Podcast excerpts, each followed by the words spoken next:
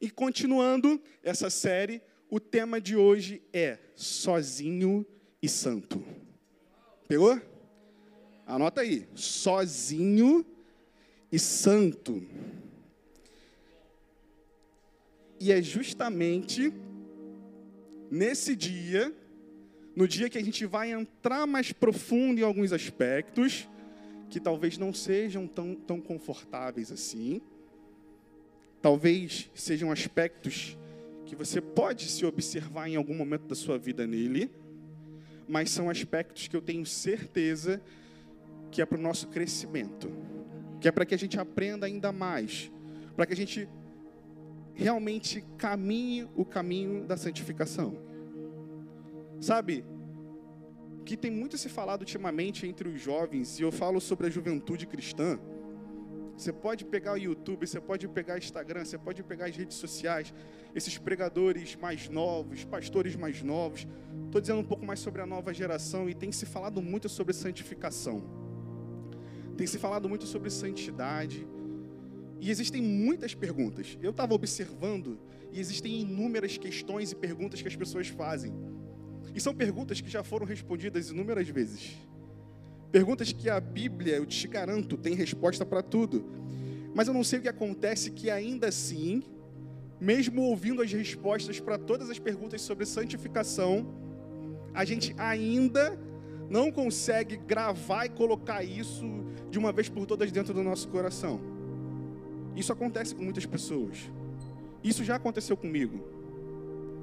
E são perguntas do tipo: como é que eu consigo parar de ver pornografia? Como é que eu consigo parar de falar mentira? Como ficar santo se o tempo todo aparece algo no, na minha rede social? Como se manter santo? E, isso, e são várias questões, várias perguntas.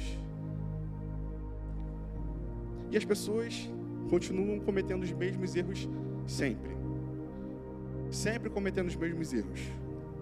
Existem alguns erros, posso dizer que 90%, segundo o Instituto de Pesquisa Rodrigo Alves Ribeiro, que 90% das pessoas cometem alguns pecados somente sozinhas. Ou melhor, 90% dos pecados são cometidos com as pessoas sozinhas. Dificilmente as pessoas cometem pecados, principalmente se são cristãs, na frente do pastor. Dificilmente isso vai acontecer, né? Dificilmente alguém vai deslizar, vai cometer um errinho. Só no futebol, pastor? Ih, aí pegou, hein? Pegou. Vamos parar de jogar futebol, gente. Tô brincando. Tô brincando. É melhor, pastora.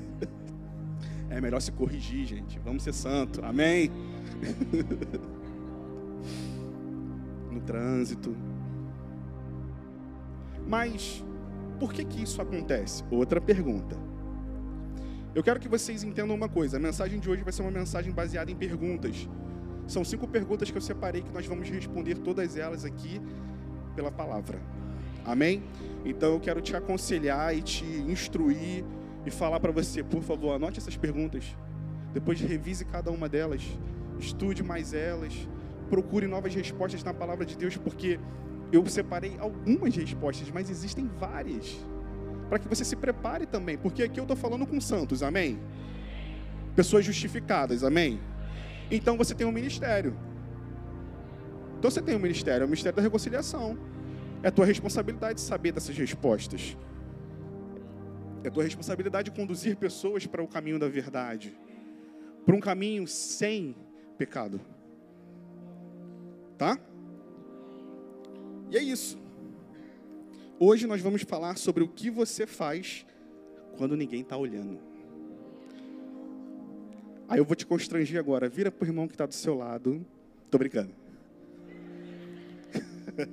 e pergunta para ele o que, que você está fazendo quando eu não estou olhando. Tô brincando, faz isso não. Brincadeira, tá, gente? Mas Deus está vendo, hein? Todo mundo fala isso, né? Deus está vendo. Pastor não vê, o teu irmão do teu lado não vê, mas Deus está vendo. E é sobre isso, gente. É sobre isso que vai ser a mensagem de hoje. Mas uma coisa que eu estava reparando quando eu estava preparando essa mensagem, é que as pessoas elas se preocupam mais com a reputação do que com o caráter. As pessoas elas têm se preocupado mais com a própria imagem. E quando as pessoas se preocupam com a, com a própria imagem, isso tem um nome. Qual é o nome disso? Vaidade. Se preocupar com a imagem é vaidade. Às vezes a gente confunde com orgulho, às vezes a gente confunde com status, posicionamento social ou na igreja, enfim. Mas se preocupar com a imagem de forma excessiva, né? De forma errada, é vaidade. E aí a pessoa, ela diante de muitas outras pessoas, ela se mantém vaidosa e não expõe o seu verdadeiro eu.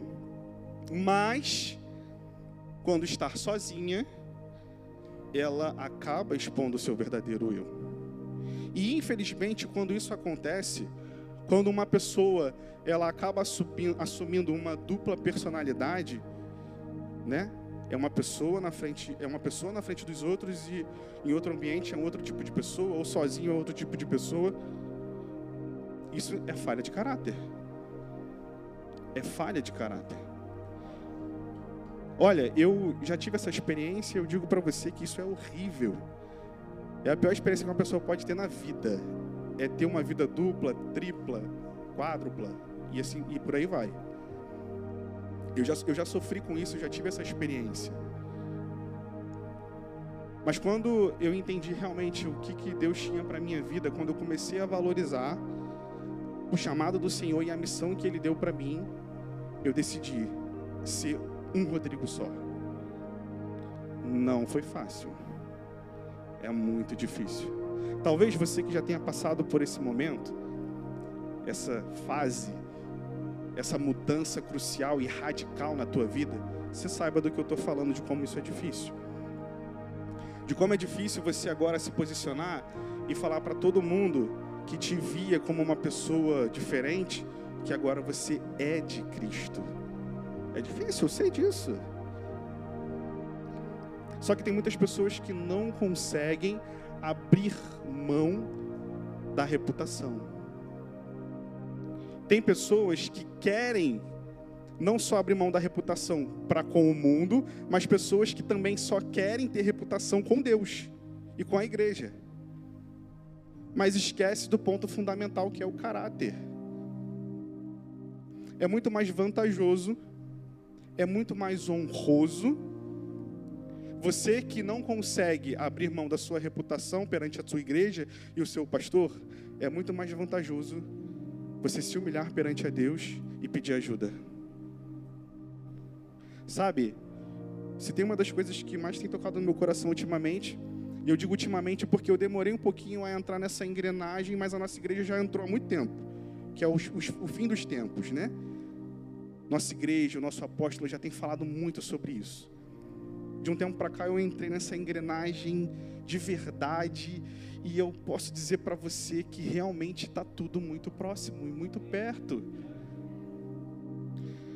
Continuar vivendo uma vida assim, uma vida preocupada com reputação, não vai te levar a conseguir o passe para estar na eternidade com Deus, que é o caráter do filho dele não vai ajudar a gente em nada. Estava conversando com a pastora Natália e aí a gente estava falando sobre valorização. E tem tudo a ver com isso. Valorização, mas em que sentido? No sentido de que a gente valoriza a presença de determinadas pessoas na nossa vida e por isso a gente não peca na frente dela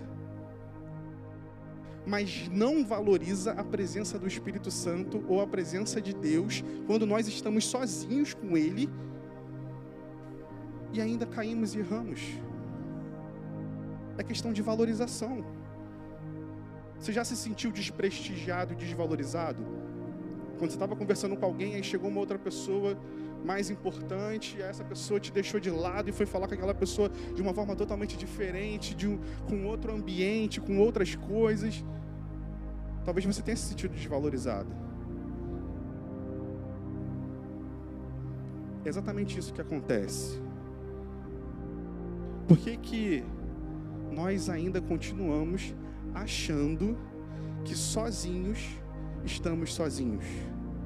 Sendo que a condição do homem sozinho, principalmente do homem cristão, né, da pessoa cristã que tem Jesus no coração, que foi transformado pelo Evangelho e pelo Espírito Santo, você precisa entender que o teu estado só é sem a presença humana, mas a presença do Espírito é constante. Constante. Nós precisamos valorizar isso. Quando você valoriza isso, quando você coloca esse lugar de, em lugar de destaque, perdão, em lugar de destaque, você vai conseguir ter uma vida mais correta, santa, diante da presença do Senhor. 1 Coríntios capítulo 10, versículo 31. Abre sua Bíblia rapidinho. 1 Coríntios 10, 31. É um versículo que, mesmo sem falar a palavra valor, ele vai fazer com que a gente entenda o valor. Olha só o que esse versículo fala. Portanto, se vocês comem ou bebem ou fazem qualquer outra coisa, façam tudo para a glória de Deus. Valor em que, que você está falando aí, pastor? Valor nas coisas mais simples da vida. Esse versículo aqui vai mostrar para a gente que a preocupação de Deus não é nas coisas que para você é mais valiosa. Ah, eu vou fazer. Pode deixar o versículo aí para mim, por favor? Ah, eu vou fazer é, para honra e para glória do Senhor quando eu estiver aqui em cima tocando o instrumento. Ah, eu vou fazer para honra e para glória do Senhor quando eu estiver no púlpito com o microfone na mão pregando a palavra do Senhor. Ah, eu vou fazer para honra e para a glória do Senhor quando eu estiver lá no Kids. Ah, eu vou fazer para honra e para a glória do Senhor quando eu estiver pintando a parede da igreja. Não, olha só o que esse versículo fala, e ele fala para você valorizar as coisas mais simples. Portanto, se vocês comem ou bebem, comer e beber é uma atividade que você pode escolher, mas se você algum dia escolher não fazer, você morre. Ou seja, comer e beber é uma atividade essencial para a sua vida. É tão essencial que ela acaba se tornando algo mecânico. É tão essencial que para nós que moramos num país rico, rico em é, é, é, comida, rico em é, recursos naturais, isso é algo tão simples e tão natural. Eu te garanto que comer e beber não é simples e natural para muitos países da África, para muitas pessoas que passam seca, fome. Isso não é simples e natural. Mas para todos nós aqui, eu acredito que seja. Eu acredito que seja. Coisas simples, naturais, até nisso que você faz sem pensar, você precisa fazer para e para a glória do Senhor. Agora, você já parou para pensar no que é a glória do Senhor? Já parou para pensar no que é a glória do Senhor? Vamos lá. E essa é a primeira pergunta que eu queria que vocês anotassem aí. É a primeira pergunta dessa mensagem e é a primeira pergunta que nós vamos responder. O que a glória de Deus tem a ver com santidade? O que a glória de Deus tem a ver com santidade? É a primeira pergunta da mensagem. Considere também como se fosse o primeiro ponto dessa mensagem, o primeiro ensinamento. O que a glória de Deus tem a ver com a santidade?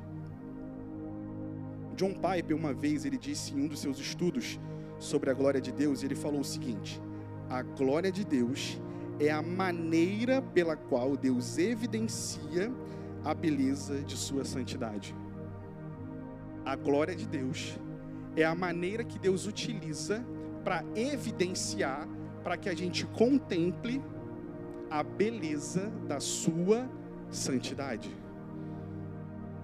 Isaías 6:3 E os anjos clamavam uns para os outros, dizendo: Santo, Santo, Santo é o Senhor dos exércitos. Toda a terra está cheia da sua glória. Ou seja, por que, que a terra está cheia da glória de Deus? Qual é o motivo? Porque os anjos cantam santo, santo, santo. Eles cantam santo, santo, santo, porque a terra está cheia da glória do Senhor. A glória do Senhor é a manifestação, é a evidência da beleza, da santidade de Deus. Então, se a gente pega aquele versículo de Coríntios e a gente entende que nós devemos glorificar a Deus em tudo, é sinal de que nós devemos manifestar e evidenciar a beleza da santidade de Deus em tudo que fazemos. Se tudo que você faz, você tem que glorificar a Deus, até nos pequenos detalhes, é porque você precisa evidenciar a beleza da santidade de Deus. Evidenciar. Não é apenas para você, tem que estar evidente. É assim que ele é glorificado. Toda vez que você ouve alguém falar para você assim, ó, glorifica o Senhor aí. Não é apenas o glória a Deus. Não é só isso. Glorificar a Deus é a tua vida evidenciando a santidade dele. Não tua santidade, não, tá? Vamos separar as coisas. A santidade dele. E a gente começa por aí para a gente entender e a gente vai chegar num ponto muito bom e muito importante. A santidade que eu preciso evidenciar não é minha, mas sim de Deus. E por isso nós caímos na segunda pergunta, e eu quero que você anote, por favor. E a segunda pergunta é: mas como evidenciar uma santidade que não é minha? Como evidenciar uma santidade que não é minha.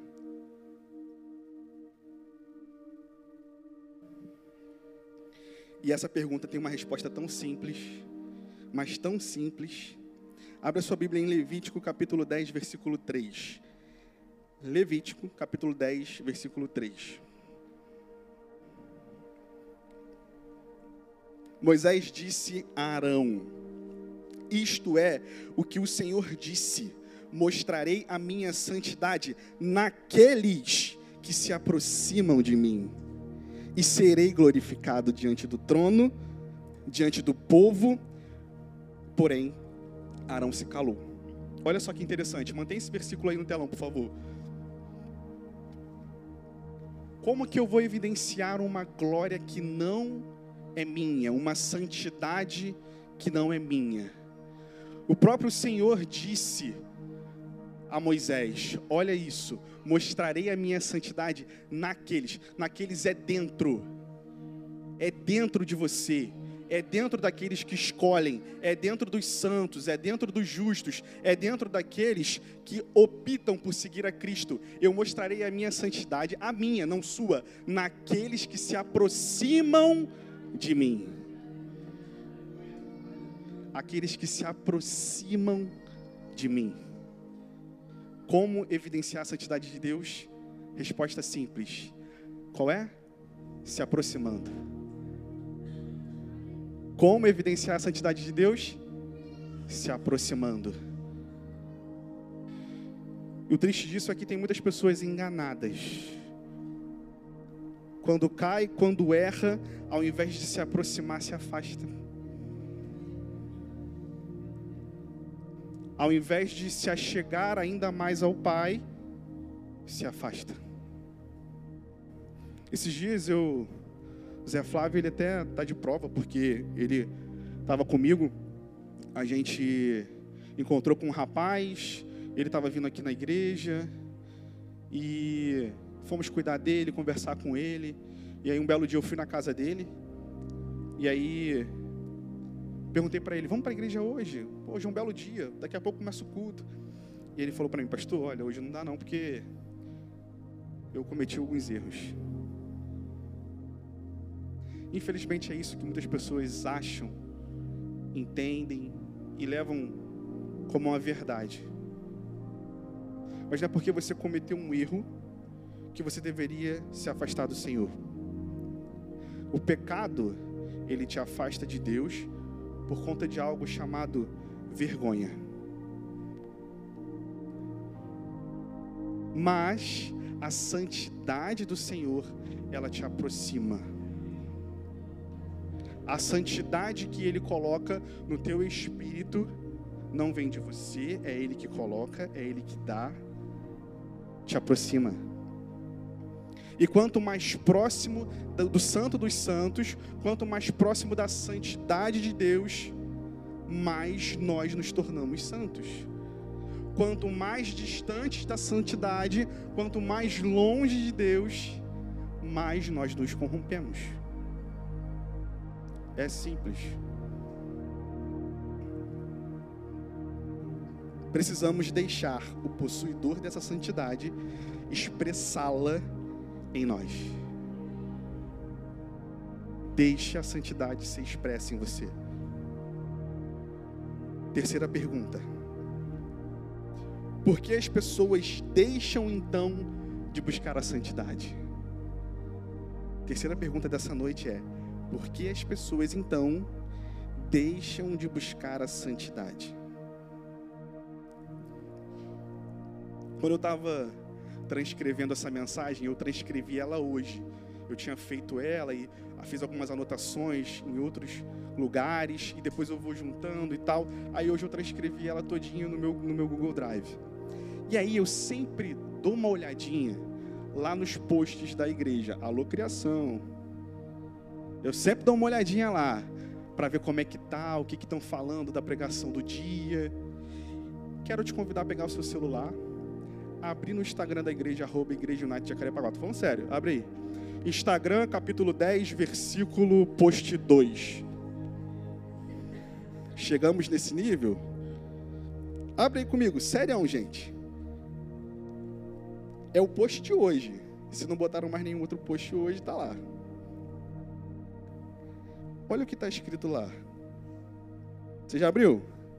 Foi? Meu não foi ainda não, está lento aqui. Agora foi. Olha o que está escrito. Sejam santos, porque eu sou santo. Esta não é somente uma ordenança dada pelo Senhor, como também é uma expectativa de seu coração. Em muitos momentos, podemos cair no erro de pensar que viver em santidade é uma realidade distante e impossível de ser atingida. Mas isso não é uma verdade. Se o Senhor nos estabelece essa ordenança, é porque Ele sabe que a mesma é capaz de ser vivida. O que temos que ter em mente é que a santidade dele aproxima e não aproxima e não a santidade dele empodera e não empodera e não e a santidade dele é acessível e não e não o irmão que escreveu isso estava muito inspirado pelo Espírito Santo. Amém. Glória a Deus. Glória a Deus. Já pode curtir, já que está aberto aí, curte logo, né? Para ver se engaja essa mensagem aí. Já dá um engajamento dessa mensagem de Deus, do Espírito Santo. Amém? Eu fui muito abençoado por isso aqui. Inclusive virou ponto na mensagem. Você que escreveu está pregando junto comigo, amém? Glória a Deus. Agora, por que, que eu abri isso e botei isso como algo tão importante nessa pergunta?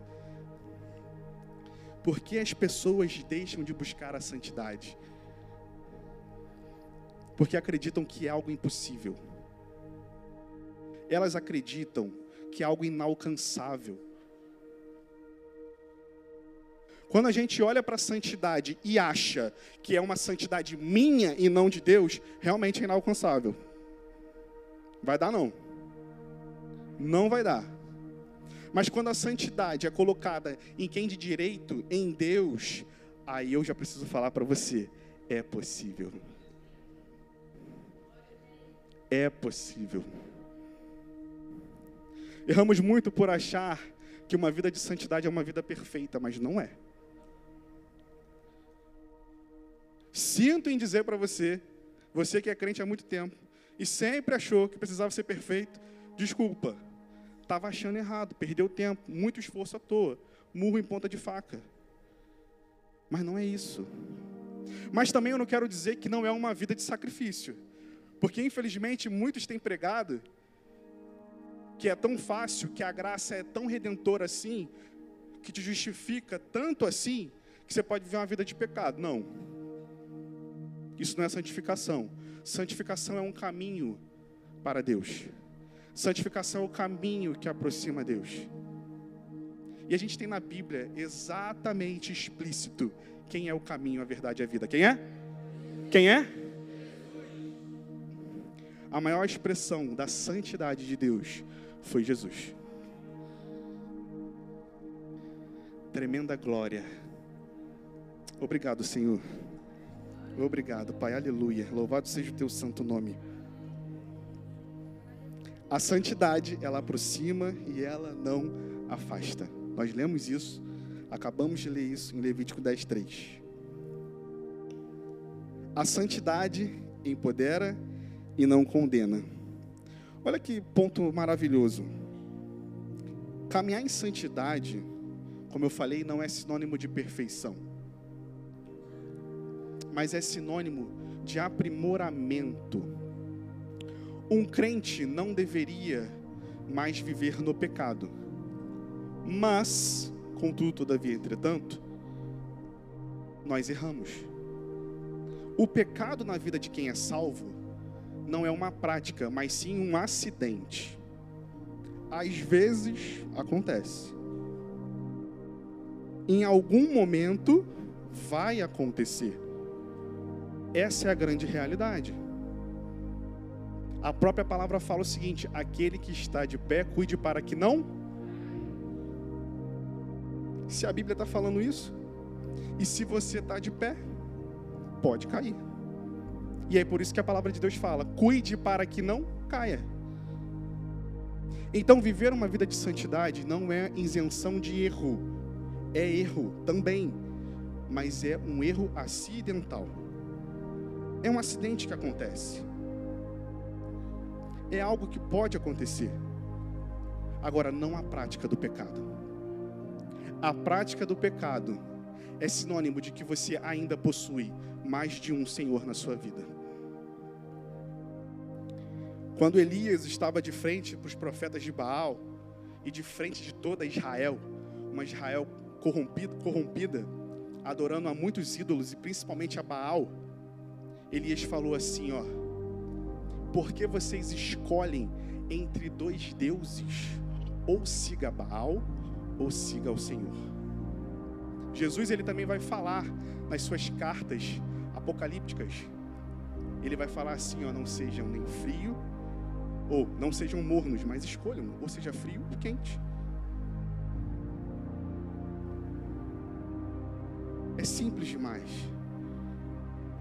Santificação é uma caminhada onde cada passo você reduz os seus erros.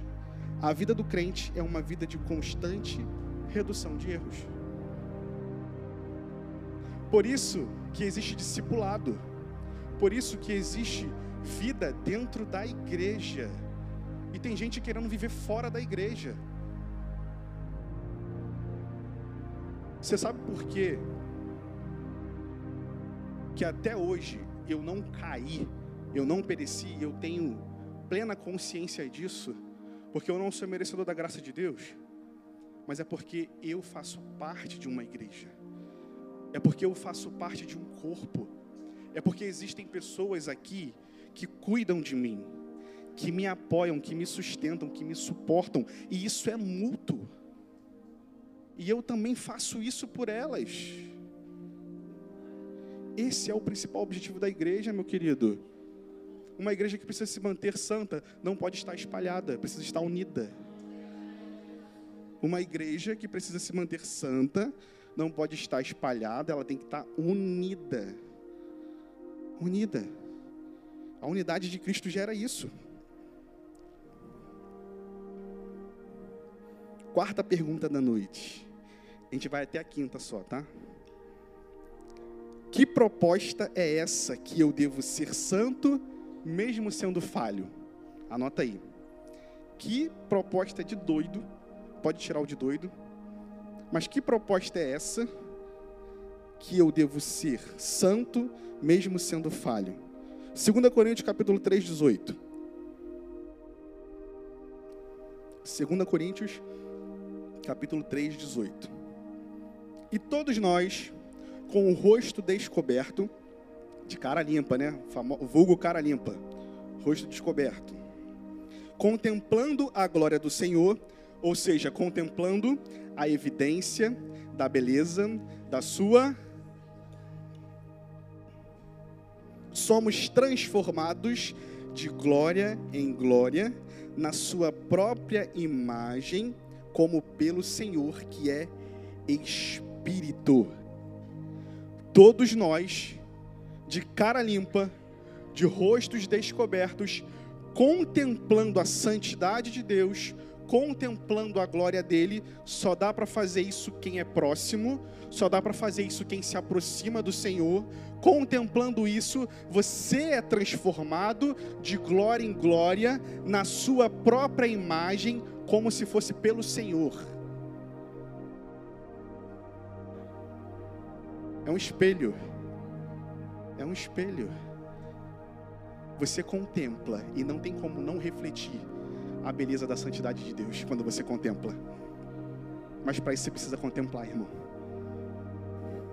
Tem muita gente querendo viver uma vida de santidade sem contemplar o santo dos santos. Não tem como. E eu posso dizer para você, é impossível viver uma vida de santidade sem contemplar o santo dos santos. Impossível. É impossível. Por isso que o tema dessa mensagem de hoje é sozinho e santo. E a grande resposta para esse tema é que é impossível você estar sozinho e ser santo. A gente começou falando sobre a tua condição, sobre reputação e caráter. Quem é você sozinho? Mas eu senti no meu espírito que o Espírito Santo ele queria falar algo profundo no teu coração e dizer para você que você nunca está sozinho. Nunca está sozinho. É impossível estar sozinho e ser santo. Você só consegue ser santo se a presença do Santo dos Santos contemplar a tua vida, te preencher por completo e você ansiar por fome, por sede daquele que te amou primeiro.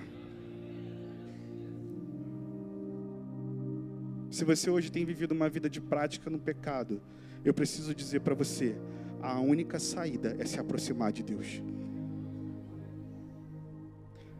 Mas Satanás ele fala o contrário, que você precisa se afastar. Tem um versículo.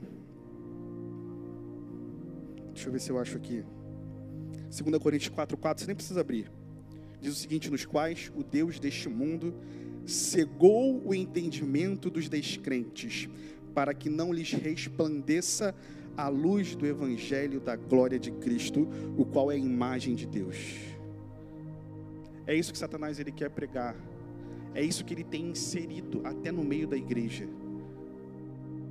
É você achar que uma vida de erro é uma vida de prática de pecado, ou se realmente está vivendo uma vida de prática de pecado, ou se realmente está tendo prática de pecado, você precisa entender que não é o momento de se afastar, mas é o momento de se aproximar. Olha o que o inimigo de nossas almas ele faz, ele cega, ele tira o entendimento, ele faz com que você não enxergue a luz do evangelho da glória de Cristo, com qual é a imagem de Deus. É isso que ele faz. Mas lá em Hebreus 12, 14 vai dizer assim: ó, procurem viver em paz com todos e busquem a santificação, sem a qual ninguém verá o Senhor. Satanás de um lado quer cegar e apagar, e Deus de um outro fala: se aproxima para enxergar.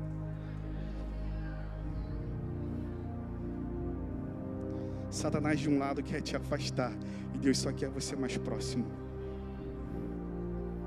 Parece ser tão simples a resposta de tantas perguntas, mas é assim que Deus é. Às vezes somos nós que complicamos.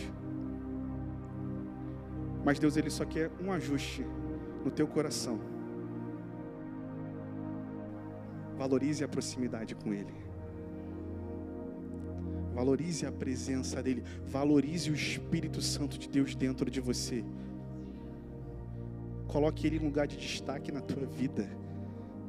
E se aproxima dia após dia dEle, mesmo errando. Mesmo errando. Santificação é uma vida de redução de erros. Apóstolo Paulo pediu para que Deus tirasse o espinho da carne dele três vezes. E o Senhor falou para ele assim: ó, aquieta teu coração aí, segundo a minha versão. Aquieta teu coração aí, porque a minha graça te basta. Sabe por que, que Deus não tirou? Porque a santificação é um processo que todos nós precisamos estar inseridos. Todos nós. Primeiro, porque sem santificação ninguém vê a Deus. E segundo, porque todos nós somos iguais perante Deus. O processo de santificação e no caminho para que eu erre menos, cada vez mais, até que o Senhor volte, faça com que a gente esteja em igualdade. Todos nós. Não existe ninguém mais santo que o outro. Só existe um santo, um justo. E o próprio Deus fala para o apóstolo Paulo: A minha graça te basta. A minha graça te basta. Agora, repara que o nível do apóstolo Paulo era um espinho na carne, tá? Às vezes a gente tem 10, 15, 30. Olha o nível dele, um espinho na carne. Santificação, errar cada vez menos. Santificação, proximidade com Deus. Santificação, fome, sede de Deus. E a última pergunta para a gente finalizar é a 5, né, gente? Estou certinho? Não me perdi, não, né? Pergunta número 5. Por que nós ainda erramos? Por que nós ainda erramos?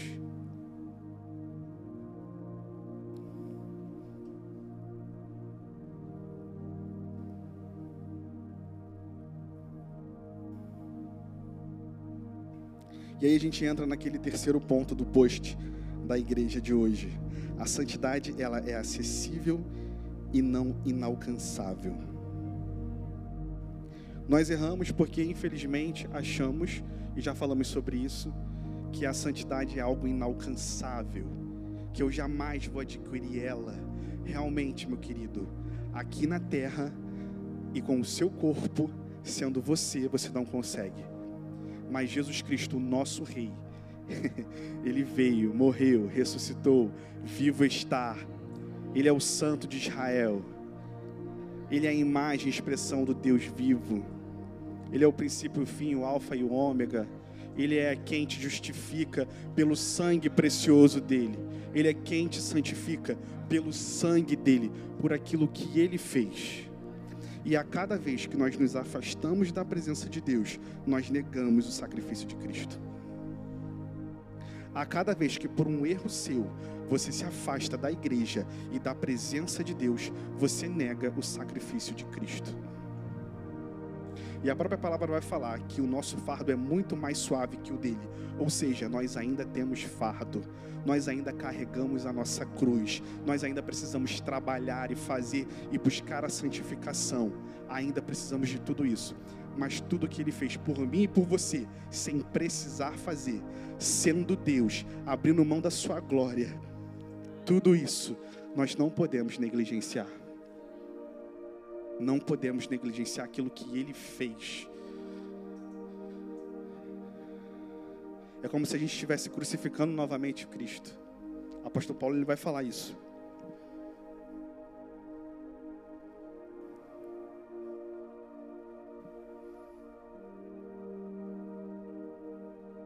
Glória a Deus, Pai. A santidade não é uma realidade distante. A santidade, ela é algo vivo, ela é algo desfrutável. A santidade, ela requer de nós maturidade. Sabe, a pessoa que entrou na igreja hoje se converteu hoje, teve o primeiro contato com Deus, com o Espírito Santo hoje, tem direito garantido no céu, assim como você que já é evangélico, que já tem Jesus e o Espírito Santo dentro de você há muitos anos. A gente vê isso claro na cruz do Calvário, quando Jesus ele fala para aquele ladrão: Ainda hoje estarás comigo no paraíso. Muito claro. Só que você que caminha há muito tempo com Deus, você que prova das maravilhas do Senhor, você que já observou e já contemplou a palavra, o poder, o milagre, a ação do Espírito Santo, você também tem um privilégio de crescer espiritualmente. Você tem o privilégio de ganhar maturidade espiritual e com isso viver uma vida de santificação. Você tem o privilégio de caminhar e de errar e de se levantar e de se reerguer e não crucificar Cristo novamente, mas continuar fazendo Ele o norte da tua vida. Você tem esse privilégio. Quem recebe a Jesus agora, começa essa caminhada agora. Essas pessoas precisam de você. O Evangelho e a igreja é algo muito orgânico. E é lindo ver o que Deus faz, fazendo a glória dele ser vista através de você. Essa é a glória do Senhor. A glória do Senhor, ela pode ser manifestada por você.